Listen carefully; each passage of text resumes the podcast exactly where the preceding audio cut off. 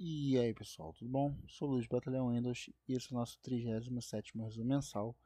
Resumo mensal referente ao mês de janeiro de 2023 e vamos iniciar o nosso podcast aqui no Spotify. Lembrando que todo domingo nós temos a nossa seleção de games, toda segunda-feira jogos com desconto da Steam, toda terça-feira jogos com desconto da Microsoft Stores, da Gold, toda quinta-feira se houver os jogos da Free Play Days, sexta os jogos que chegam em Game Pass Sábado, os jogos da Free Play Epic Games e todo início de mês, nosso resumo mensal.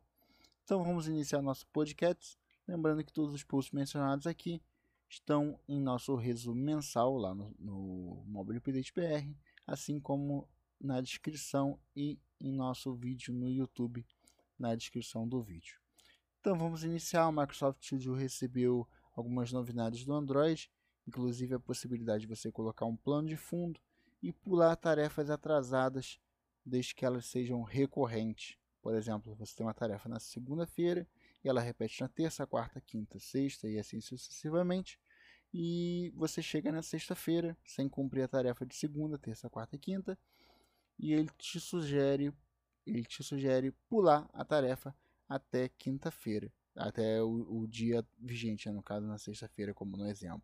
Então é interessante para você que acaba esquecendo de fazer alguma tarefa, que mesmo que você faça ela diariamente, esqueça de dar o OK dentro do, do aplicativo do Microsoft Studio. Uh, o Xbox se torna o primeiro console consciente em carbono do mundo. Então a Microsoft tem a missão de ser uma empresa negativa em carbono e água, né, para entregar né, mais água limpa do que ela já gastou e essa é uma das missões da, da Microsoft em relação a meio ambiente.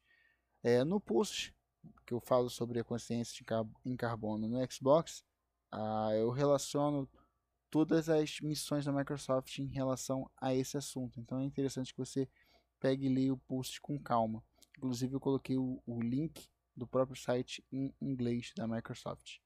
Uh, e o Xbox basicamente vai ter um sistema inteligente de updates, ou seja, ele vai atualizar uh, quando você não estiver utilizando ele e vai ficar em standby quase que completo, ele vai quase ficar desligado, economizando ainda mais energia e obviamente isso não vai afetar o seu desempenho em jogos, vai só otimizar a entrega de update no Xbox. Uh, Fizemos as contas se o Xbox All Access vale a pena ou não, né? Isso pelo Itaú aqui no Brasil. Para quem não sabe, o Xbox All Access ficou disponível no Brasil é, meados de novembro e dezembro.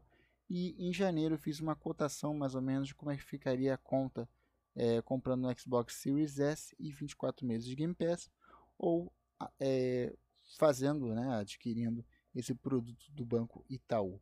Então a conta está lá no site, na, no, no post. Eu não vou dar spoiler do post, né? Para você ir lá e ver, para você matar sua curiosidade. Uh, tivemos uma seleção de game, uma seleção de descontos especial, que foi a 178, que incluiu a promoção do Ano Novo Lunar. Para você que não sabe, as promoções da Microsoft Store relativa ao Ano Novo Lunar se encerraram agora dia 31 do 01 e se você estava atento ao Mobile Update, você conseguiu aproveitar talvez uh, um dos 600 jogos, DLCs e outras coisas que estavam com desconto na Microsoft Store. E por último, mas não menos importante, o OneDrive agora em fevereiro de 2023 vai receber algumas é, modificações e vão chegar algumas mudanças para o serviço do Outlook e o OneDrive.